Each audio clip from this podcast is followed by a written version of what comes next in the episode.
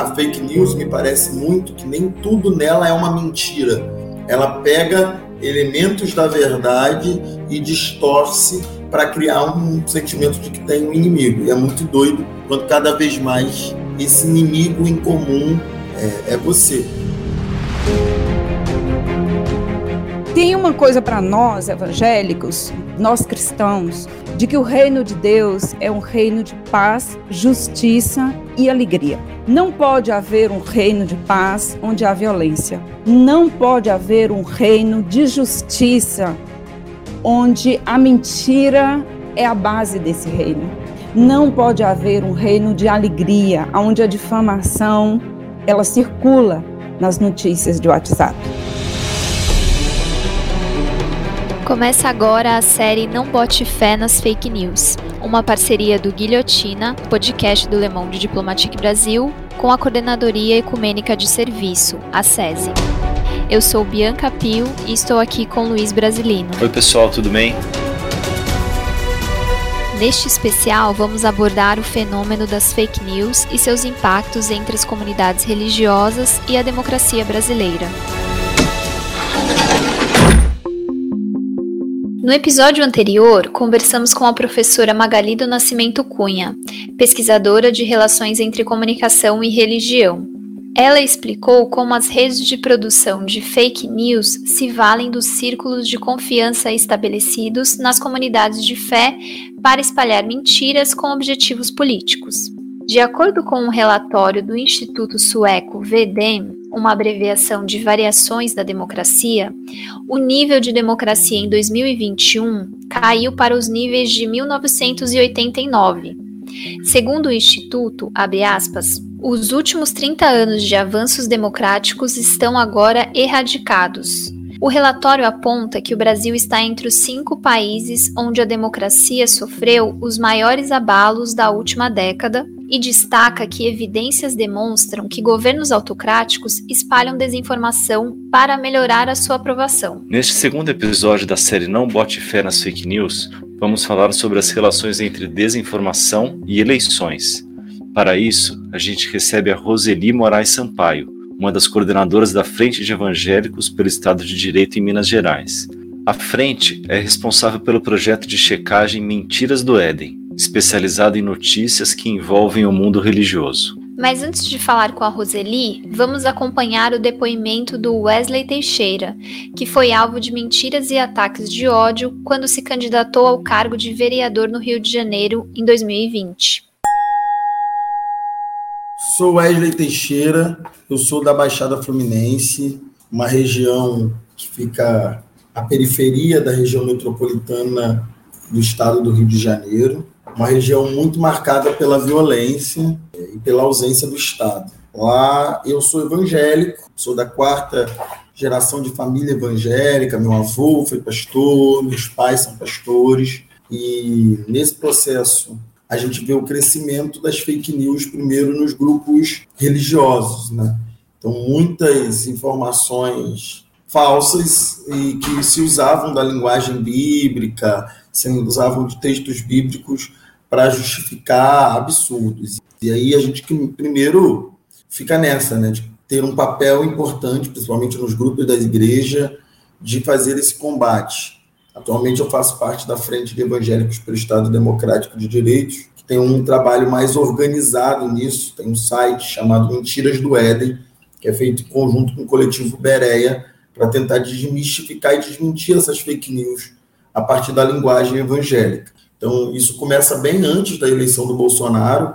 Eu sempre fui de esquerda, na época, até então, ligado ao PSOL, e era uma tarefa de desmentir fake news que estavam relacionadas principalmente a candidaturas.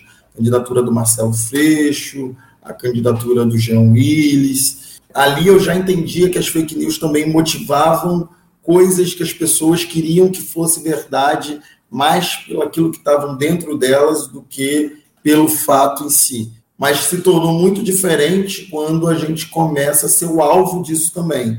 Então, em 2020 eu venho candidato a vereador e aí a gente começa a receber as primeiras mentiras, tentando linkar a gente a questões ou grupos que não necessariamente é fiel ao nosso trabalho, principalmente porque eu sempre tive um trabalho nas escolas, né? E a gente estava em todo aquele clima de ah, estão tentando ideologizar as nossas escolas e as nossas crianças. E a gente tenta que fazer ali aquele trabalho de combater né, essa ideia. Porque não a, a fake news me parece muito que nem tudo nela é uma mentira. Ela pega elementos da verdade e distorce para criar um sentimento de que tem um inimigo. E é muito doido quando cada vez mais esse inimigo em comum é, é você. As primeiras estavam muito ligadas à ideia da Bíblia e de que é, todas as figuras da, de esquerda desrespeitavam a Bíblia, queriam que a Bíblia fosse queimada, que a universidade era lugar de balbúrdia e que na universidade só rolava orgia. Então, essa galera que está entrando nas escolas, está entrando nas escolas para tornar seu filho um comunista e para fazer campanha do PT, coisas que não eram a realidade, eram uma distorção dela, né? Por exemplo, nós fazíamos trabalho nas escolas porque a gente fazia grêmio estudantil e porque a gente queria que os jovens entrassem na universidade. E é claro que um jovem consciente, muito provavelmente, como o jovem pobre negro, escolhe propostas que estão mais alinhadas com a esquerda, mas isso não é um, um, um, processo organizado de doutrinação comunista dos jovens que vão levar para a universidade, que é uma balbúrdia e que são uma, todo mundo ateu e que quer é, destruir a Bíblia e a verdade. Esse era o nível de absurdo, né? Distorce um projeto de lei ou outro, né? Então pega um projeto de lei que fala sobre os direitos da população LGBT, e aí transforma isso em querem obrigar o pastor a fazer casamento LGBT, sendo que a lei fala sobre questão civil, não sobre a questão religiosa. Você distorce uma questão que dificulta o, o início do debate pelo lugar certo. Teve menos efeito psicológico em mim, então eu, eu diria que eu lido bem com isso sabendo que é uma figura pública, sabendo que vai ter ataque, sabendo que vão compartilhar, mas os efeitos concretos da disputa política são muito visíveis. Então, o tempo que gasta para você é, desmentir uma ideia antes de conseguir afirmar a sua e a falta imensa de tecnologias para isso. Porque para disseminar fake news, eles usam é, mecanismos ilegais. E o WhatsApp e muito dinheiro a gente não tem nada disso. E é por isso que a gente tem tentado construir, primeiro, maneiras alternativas que permitam a gente fazer comunicação em massa pelo WhatsApp, mas que respeite a LGPD, Lei Geral de Proteção de Dados. É um mecanismo importante, porque estabelece parâmetros dessas atuações, mas a gente sabe que nós vamos respeitar esses parâmetros, mas que o nosso adversário não usa ferramentas que desrespeitam total esse tipo de critério. Inclusive, aqui no Rio, nós estamos iniciando uma junção de várias organizações da sociedade civil para construir uma tropa da virada, uma ação digital de mobilização permanente de disputa de narrativas. Você acabou de ouvir o depoimento do Wesley Teixeira, liderança da Coalizão Negra por Direitos e do Movimento Negro Unificado. Bom, a gente conversa a partir de agora com a Roseli Moraes Sampaio, que é uma das coordenadoras da Frente de Evangélicos pelo Estado de Direito do Núcleo Minas Gerais, uma das organizações que fundou o projeto Mentiras do Éden. Seja muito bem-vinda, Roseli. Ah, muito obrigada, obrigada a vocês pelo convite, por participar da série Não Bote Fé na Fake News, Bote Fé na Verdade, a verdade é um valor imenso, é um valor importantíssimo da nossa fé, é um valor importante para a democracia, então não bote fé na fake news. Ponha fé na verdade. Roseli, eu queria começar te perguntando aí justamente sobre o caso do Wesley, né, que a gente acabou de ouvir. O que você pode falar um pouco aí sobre né, esse modus operandi de atacar candidatos de esquerda, pessoas que, que têm uma militância política, né? E Luiz, na verdade, eu creio que as mentiras elas sempre existiram. Se a gente for recorrer, inclusive, à narrativa bíblica, a gente vai encontrar também né, histórias de, de pessoas que se utilizaram da mentira para algum proveito. o mundo evangélico é um mundo muito heterogêneo, né? é um mundo muito diverso. E que bom que o mundo evangélico seja um mundo diverso, que ele não seja um mundo monolítico, que ele seja um mundo possível de estabelecer diálogos, de estabelecer uma dinâmica de debate. Porque o que está em jogo é debate, o que está em jogo é uma disputa sobre o que é o Evangelho de Jesus Cristo. E não é possível acreditar num evangelho cuja base ela é a mentira. A Bíblia é clara sobre isso, muito clara sobre isso, né? Então, nós somos o tempo todo, Luiz, atacados por fake news dizendo que nós somos comunistas, que nós somos esquerdopatas, né? Nós não pensamos. E é, é parte de uma disputa sobre o que é o evangelho, mas também é parte de uma compreensão de que existe somente um lado, e é esse lado, é o lado que, que é correto, é o lado que é o lado da fé, é o lado que eu tenho que defender.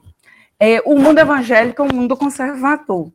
É um mundo bastante conservador. E é um mundo também, gente, que foi influenciado ao longo de toda a sua existência, né? Assim, desde de que eu me entendo por gente, eu tenho 53 anos de idade, né? Por ideias conservadoras em alguns aspectos, por exemplo, os comunistas vão fechar as igrejas. O presidente nacional do PTB, Roberto Jefferson, um dos principais aliados do presidente Jair Bolsonaro, lançou hoje o kit anti-Satanás para impedir o fechamento das igrejas. O Satanás quer fechar a igreja para impor o comunismo no Brasil. Eu escuto isso desde quando eu tenho nove anos de idade. Eu tenho 53. Esse tipo de fala permeia o imaginário do povo evangélico. Só existe um tipo de família, e que é essa família, né? Pai, mãe, filhos e acabou. Então, assim, é um universo que vai permeado pelo medo também. Essa religiosidade que permeia, que precisa do medo para sobreviver. Então, é, é fácil, é muito fácil dizer, eles são comunistas, eles são esquerdopatas, eles, eles defendem aqueles que vão fechar as nossas igrejas, porque se for assim, você não precisa do debate, é uma forma de desqualificar o nosso debate. Né? Então, de antemão, já nos qualifica dessa maneira para que o debate não possa, possa não ocorrer. E Roseli, você pode contar para a gente é, quais os objetivos do projeto Mentiras do Éden, que é uma iniciativa da Frente de Evangélicos pelo Estado de Direito e também do coletivo Bereia?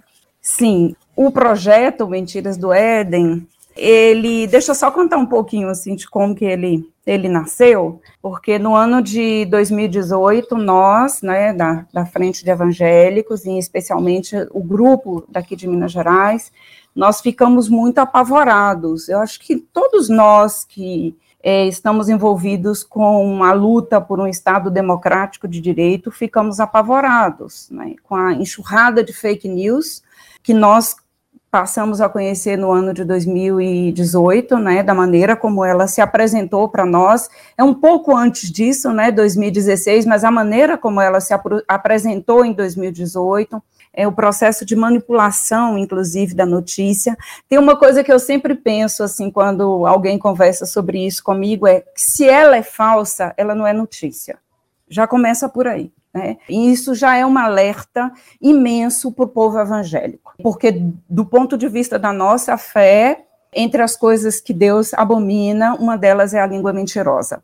Provérbios 6, de 16 a 19, diz isso textualmente. Então, a língua mentirosa é uma, uma das, digamos assim, né, um dos pecados, eu vou chamar assim, porque os, nós entendemos dessa maneira, um dos pecados que afrontam a Deus, que Deus odeia, a Bíblia diz isso claramente. Então, nós ficamos muito preocupados assim, com esse processo. É, a gente sabe que isso tomou uma proporção muito grande entre os evangélicos, né? E a gente fez um curso, dois de nós, os coordenadores, nós fizemos um curso com a Magali, a Magali Nascimento, do coletivo Bereia. Foi aí que a gente começou a pensar que a gente poderia fazer alguma coisa para prevenir e combater fake news ou as campanhas né, de, de desinformação circuladas no, nos grupos de evangélicos, né? a fim de que a gente pudesse criar condições para o debate sobre o papel da igreja no combate às fake news, sobre os riscos dessa prática à democracia brasileira e, sobretudo, a violação do direito à informação. Porque a gente também compreende que o direito à informação também está ligado à nossa fé. Né? A, a, narrativa bíblica coloca isso como exemplo, por exemplo, o povo de Bereia, né, o povo bereano, ouvia o que Paulo dizia e em seguida confrontava com o que estava na Bíblia. Né? Então, é, é checar, né? é checar essa notícia, é buscar essa informação. O que eu ouço, o que eu recebo nos grupos meus de WhatsApp, eles são informações que devem ser repassadas? eles são informações confiáveis. E, e, gente, tem uma coisa que é muito, muito importante nesse processo, é que a igreja, ela é um espaço de confiança entre as lideranças, entre os professores de, de classes de escola dominical, por exemplo, entre os irmãos que estão liderando ali grupos menores, grupos de estudo, a gente estabelece processos de confiança, relações de confiança. A igreja é isso, é uma comunidade de fé. Então, quando alguém que está nesta liderança e que ocupa esse papel dissemina notícias falsas, as pessoas que estão próximos a esse grupo, que respeitam essa liderança, elas tendem a acreditar nessa notícia. Não só do ponto de vista da fé, mas do ponto de vista da convivência cristã, comunitária, é muito irresponsável que alguém não cheque as notícias que passam no grupo de WhatsApp para um grupo imenso, às vezes, da igreja. Isso quebra afetos. Não há como sustentar um respeito a, a um sujeito, a uma liderança, a um pastor, a uma pessoa se eu descubro amanhã que aquela notícia é falsa, a próxima notícia é falsa, a outra notícia é falsa, e aí por diante. Porque é uma quebra de um contrato que é um contrato de confiança que a gente estabelece entre as pessoas que nós estamos próximas, que nós temos uma certa identidade, e essa identidade que nos faz comungar, comungar a nossa fé. Eu estava conversando com vocês antes daqui, e, e quando eu tenho uma profunda tristeza né, por abrir meu WhatsApp e ter um, dois, três, quatro, cinco notícias falsas, eu me pergunto: eu tenho que estar neste lugar? Eu preciso estar neste lugar? Eu poderia estar em outro lugar, ocupar outro lugar, militar em outro lugar. Mas eu mesma me, me, me volto para mim e digo: eu preciso exercer a minha fé eu tenho que ter o direito de exercer a minha fé. Isso é um dos, uma das grandes conquistas da nossa democracia, poder exercer a nossa fé, é poder ter liberdade de expressão, que não é, é o que a gente ouve aí sobre liberdade de expressão. Então, eu, eu creio que a nossa proposta é essa. É muito provável que isso não seja algo que acabe da noite para o dia mas eu creio que o diálogo é capaz de possibilitar conversas proveitosas e fecundas para a gente reavaliar valores. Roseli, você falou é, enxurrada de fake news, né? E aí no episódio anterior, que foi com a Magali, né, que você citou agora na sua resposta, a gente falou sobre um estudo que mostra que é, 77% dos evangélicos afirmaram terem recebido notícias falsas em grupos da igreja no WhatsApp o que é uhum. uma média bem maior, bem superior ao de outras religiões, né? Por que, uhum. que você acha que isso acontece? É justamente isso de se aproveitar dessas relações de confiança que você falou? É, eu acho que a gente a gente precisa discutir muito né, a, a formação do povo evangélico. O povo evangélico é um povo que representa muito no Brasil hoje. Não é possível mais a gente negar isso. Né? Mas é, é preciso que a gente compreenda mais profundamente é, como também a gente criou uma religiosidade em que essa religiosidade é, ela é uma religiosidade do medo. Então, essa religiosidade do medo, ela nos impede de sermos livres, inclusive. Livre, inclusive, para questionar. Livre para não aceitar. A gente, às vezes, é criado nesse ambiente onde você não pode isso, você não pode isso porque você vai perder a sua salvação, você não pode fazer aquilo porque você vai para o inferno. E é uma espiritualidade é, que é essa, é uma religiosidade que é, ela, ela é vivida nesse circuito, nesse circuito do medo.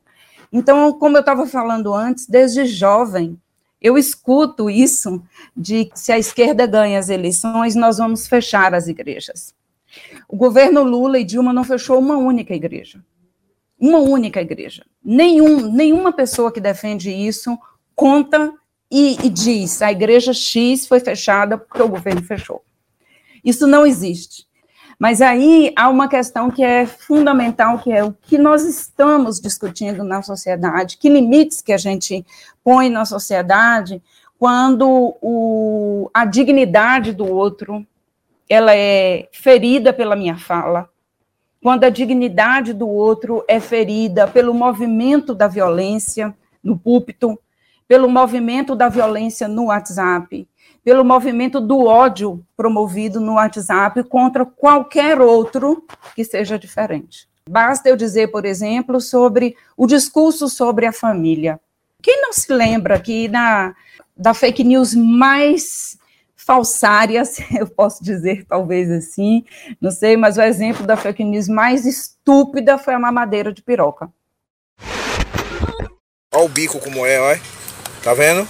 O PT e Haddad prega isso para seu filho, olha. Seu filho de 5, 6 anos de idade vai beber mamadeira na creche com isso aqui, olha. Para combater a homofobia. Tem que votar em Bolsonaro, rapaz. Não, não creio que tenha alguém nesse país que não tenha ouvido falar sobre isso. É a fake news mais emblemática, digamos assim, para poder, para a gente pensar sobre isso. Como ela ganha, ela ganha guarida no coração de, de, de grupos de pessoas que se sentem ameaçados, que a sua família ela está ameaçada de alguma maneira, né? E a gente precisa ampliar, inclusive, esse debate sobre família. E aqui eu não estou falando nem no debate sobre gênero, tá? Eu estou. E, e, que é o debate importantíssimo. Eu estou dizendo, por exemplo, de qual família nós estamos falando? Da família que, é, que a criança é abusada? Eu vou falar de uma dessa família que o pai abusa da menina, de qual família nós estamos falando? Da família em que os pais estão passando fome nesse momento, exato momento do Brasil, quantas famílias estão passando fome, quantas crianças estão com fome, de qual família a gente está falando? Né? Então, é um padrão moral que é estabelecido aí por um, um grupo, um grupo hegemônico, né? e, esse, e isso acaba ganhando um corpo um corpo muito grande, né, dentro dos grupos é, de WhatsApp, dentro, porque elas se sentem ameaçadas por isso, sabe? Eu acho que não é um debate fecundo, sabe, dessa discussão, inclusive porque eu creio que se de fato acontecer, nós não teremos esse avalanche de igrejas que tem aí dessa maneira como elas têm. Uhum. A liberdade para nós que, que, lutamos contra essa lógica de igreja, essa igreja de mercado, igreja de prateleira, tá? Que você pega os serviços na prateleira, é, a prateleira da prosperidade, a prateleira disso, do Deus que me serve. Não é uma igreja do Deus comunitário, do Deus que sofre, do Deus que se preocupa com a família do menino que está sendo abusado e da igreja que deveria estar em comunhão com essa família e de acordo com esse mesmo estudo, né, que foi feito pela UFRJ, quase 30% dos evangélicos entrevistados admitiram que já compartilharam notícias falsas, e sendo que desse, dessa porcentagem, 8,1% é, fizeram mesmo sabendo que era mentira, mas eles concordavam com a abordagem. Isso tem um pouco relação com o que você está trazendo de, do medo, de fazer com que essas pessoas se sintam ameaçadas de, de, de colocar como se fosse eles contra nós, né? Então temos que nos proteger, então mesmo sendo uma mentira, eu vou repassar porque eu estou reforçando o meu time, né? Entre aspas. Sim. E, Bianca, eu acho que tem algumas coisas, assim, que a gente, né, a gente pode é, falar sobre isso. E isso que eu te falei, né, que eu falei para vocês, desse imaginário, né, de que a gente está enfrentando inimigos, né, o comunismo é um inimigo, os, o, o pessoal de esquerda é outro inimigo, os que discutem gênero é outro inimigo. Existem também pessoas que, ainda que saibam, né, que estão disseminando notícias falsas, tem isso que você está dizendo, né? É, isso é o que o pastor da minha igreja disse, isso que a liderança da minha igreja disse. Foi a liderança da minha igreja, inclusive, quem, quem repassou essa notícia. Então, eu vou fazer isso, é um convite, é um pedido deles também. Mas tem uma questão para mim que é muito importante, que é o ambiente de polarização. Esse ambiente não é um ambiente que cabe o diálogo, Bianca. Não é um ambiente que cabe ouvidos atentos para a diferença, Luiz. É um ambiente que cabe eu, eu disseminar notícias falsas para criar um ambiente ainda mais é, violento, ainda mais odioso, porque eu sustento uma crença. Minha liderança me disse que essa notícia é verdadeira, foi ela quem repassou, então eu vou disseminar essa notícia mesmo não acreditando nela. Então há uma certa consciência de que a notícia ou ela é falsa, às vezes, né? Nem sempre, ou ela é, ela pode ser falsa. Mas há um certo conforto em repassar essa notícia porque os esquerdopatas fazem isso, os esquerdistas fazem isso, isso é coisa desse pessoal. E eu fico pensando assim, como deve ser isso para várias outras irmãs e irmãos nas igrejas que estão é, frustrados porque acreditaram que a Covid era somente uma questão de orar. O presidente Jair Bolsonaro disse ontem que tem a intenção de convocar todo o país para um dia de jejum religioso contra o coronavírus. Mas teve um prefeito aqui da nossa região que se antecipou e foi além. Em Alterosa, o jejum virou decreto. Que bastava orar, que Deus ia te proteger, que não precisava usar máscara, não precisava lavar as mãos, não precisava ter cuidado com o outro, e tiveram Covid uma vez, duas vezes, estão sequelados. Quantas pessoas? Eu conheço vários que estão marcados, né, por essa pela mentira, que eles foram marcados pela mentira. Né? Então, que tiveram, inclusive, essa relação de confiança é, violada, essa é a palavra certa. Roseli, você estava falando que esses ambientes que você estava descrevendo, eles não eram ambientes onde não cabem o diálogo, né? Então, eu queria voltar um pouco a falar um pouco sobre o, o trabalho do, do Mentiras do Éden, de perguntar como é que vocês têm trabalhado e também não só no mentiras, mas de forma geral, como também dialogar e sensibilizar essas pessoas, né, em relação ao, a esse conteúdo e também as mentiras e acho que tudo mais, né, e também uhum. tudo mais que você estava falando, essa questão do ódio, da polarização, do uhum. medo, né. Luiz, é o seguinte, nós escrevemos o projeto em 2018, então, é, o resultado das eleições de 2020, de 2018, perdão, é, eles no, ela, o resultado nos incomodou bastante, né? Inclusive porque nós, né, evangélicos, ou uma parcela dos evangélicos, eram protagonistas, né, desse resultado. O que aconteceu é que a gente começou a pensar como é que a gente podia atuar, de que maneira a gente podia atuar.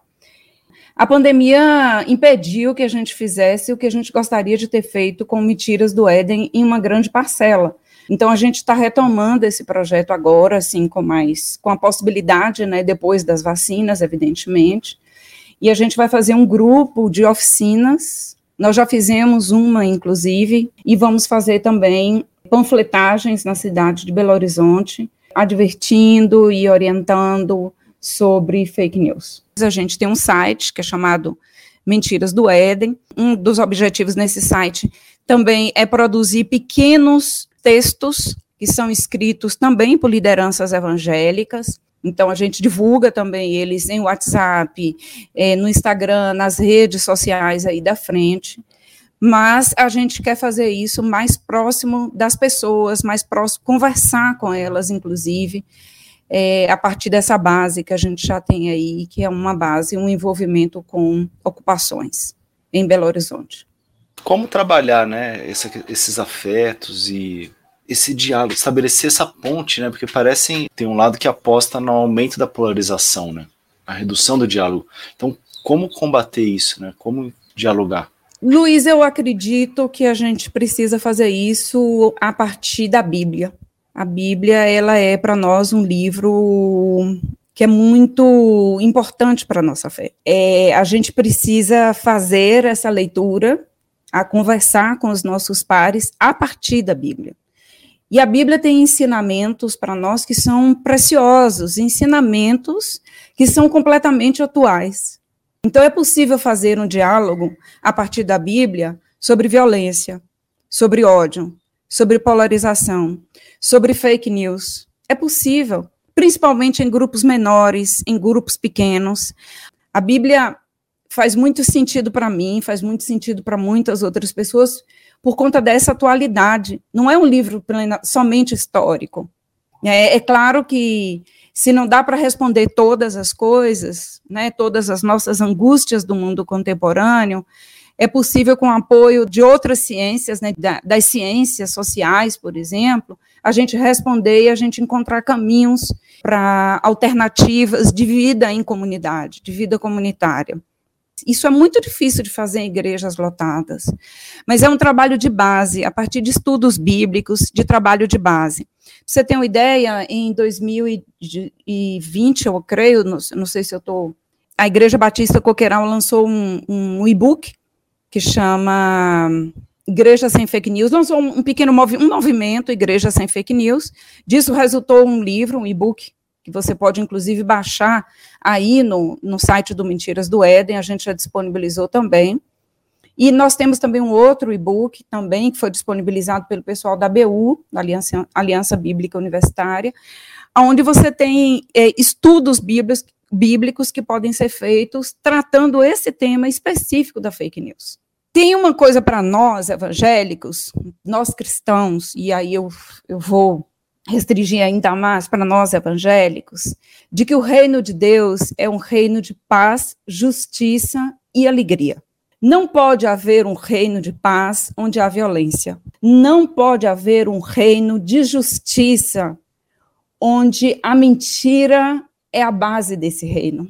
Não pode haver um reino de paz onde a calúnia é o lugar que ocupa nesse coração.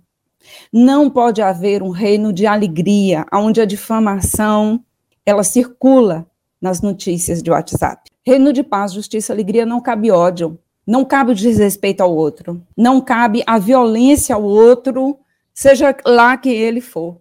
Então, o que nós da Frente de Evangélicos fazemos, o que nós, e outros grupos, outros coletivos cristãos, evangélicos, não evangélicos estão fazendo, é uma tentativa de construir esse reino de paz, de justiça e de alegria.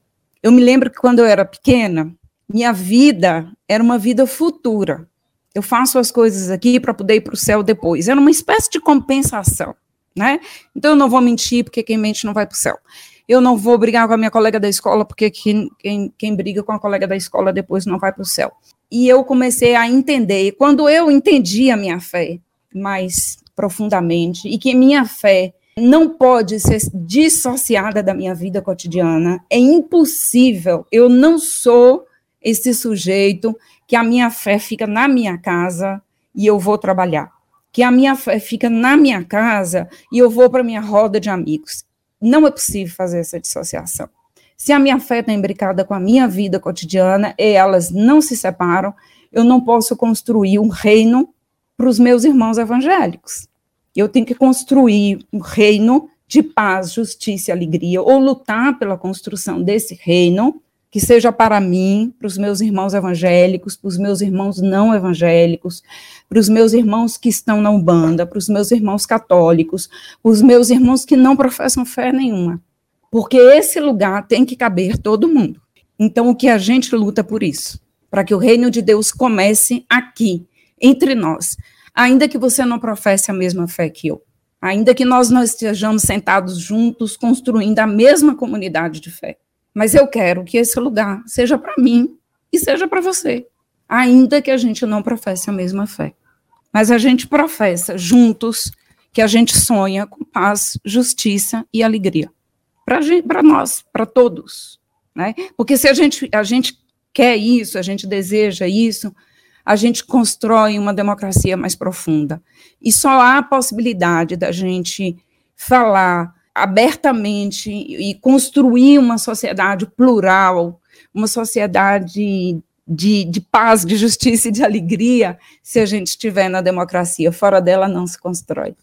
Perfeito, Roseli. A gente está chegando ao final do, do nosso episódio, e mas a gente queria saber, antes de encerrar, se vocês já perceberam alguma alteração no cenário em virtude das eleições nos grupos de WhatsApp que vocês monitoram. E também como é que vocês pretendem atuar, né? Vocês do, do coletivo Bereia, do Mentiras do Éden, agora durante o período eleitoral. Se vocês estão preparando algo específico, como vai ser, porque é um período que tende a se intensificar, né?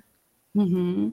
Eu creio, sabe, Bianca, que quando as, o período das eleições quanto mais a gente se aproxima disso e a possibilidade de debate, a possibilidade de conversas também, elas vão sendo criadas, né?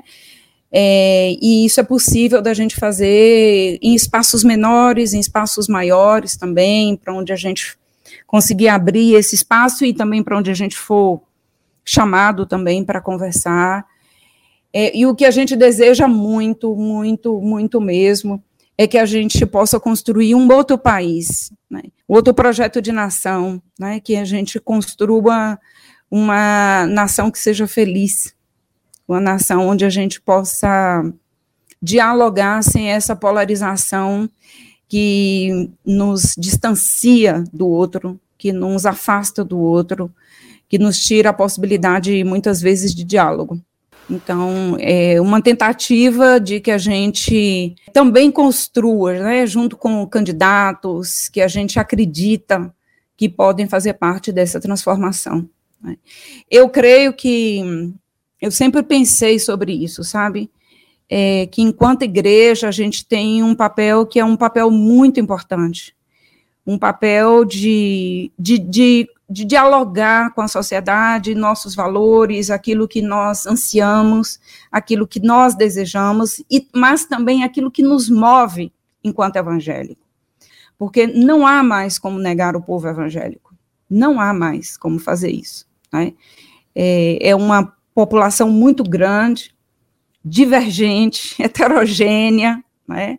Então, a gente precisa, inclusive nós, né, que estamos na militância, não só na militância enquanto evangélico, mas em todos os campos da esquerda, conversar, dialogar com esse povo que precisa também ter sua base de conhecimento ampliada e eu sonho que a gente possa, por exemplo, fazer um grupo pequeno um dia discutir ideologia de gênero. O que, que é isso? Isso não existe. Mas o que, que é isso? Por que convencionaram chamar dessa maneira? Né? Eu sonho que a gente, ainda que com grupos pequenos, que a gente consiga fazer isso. Isso não é um trabalho para amanhã, Bianca. É um trabalho para muito tempo, para muitos anos. Mas é um trabalho que muita gente boa, muita gente cristã, comprometida, é, com sua fé está envolvida. Tem muita gente que está fazendo isso em vários cantos desse país. A gente há de produzir algum tipo de transformação. Eu espero. E eu sonho, né, que a gente a gente renove nossos governantes. Faça um país onde caiba todo mundo, igual você falou, né? Todo mundo. Exatamente, Exatamente. Luiz. Onde caiba o diferente. Maravilha, Roseli. A gente agradece aqui a sua participação no segundo episódio da nossa série especial Não Bote Fé na Fake News. Muito obrigada, gente, pelo convite. Fico muito feliz. É, espero que a gente tenha a oportunidade de, de novos encontros. Quero deixar um abraço super generoso, afetuoso para vocês. Quero fazer um convite ao povo evangélico brasileiro: não ponha fé na fake news. Ponha fé na verdade. Cheque suas notícias, pergunte ao seu pai, seu primo, seu irmão, sua irmã, sua companheira da igreja, irmã, essa notícia é verdadeira? De onde você tirou essa notícia? Pergunte a uma pessoa de sua confiança se essa notícia é verdadeira. Confira se essa notícia ela é verdadeira. Bote fé na verdade. Bote fé na verdade. A Bíblia é muito clara quando ela diz que conhecereis a verdade e a verdade te libertará. Se você conhece fake news, manda fake news. A fake news te aprisiona, porque a fake news te aprisiona a mentira. Não ponha fé na fake news, ponha fé na verdade. Se liga, irmão. E com essa conversa com a Roseli Moraes Sampaio, nós chegamos ao final do segundo episódio da série Não Bote Fé nas Fake News. Para conhecer o trabalho da SESI, visite sesi.org.br. A produção, a apresentação e o roteiro foram meus, Luiz Brasilino e da Bianca Pio. A edição da Raquel Júnia e a sonorização do Marcelo Santos pela Rádio Tertúlia. Este episódio utilizou trechos de conteúdos da Agência Lupa, TV Cultura e da Rede Globo. Esperamos que tenham gostado. Sigam acompanhando Guilhotina. No terceiro episódio da série, na semana que vem, vamos falar sobre os impactos das fake news entre os povos indígenas, principalmente durante a pandemia. Não bote fé nas fake news, uma série especial do podcast Guilhotina do Le Monde Diplomatique Brasil, com o apoio da Coordenadoria Ecumênica de Serviço, a SESI. Para saber mais, acesse sese.org.br e para informação de qualidade, acesse diplomatic.org.br.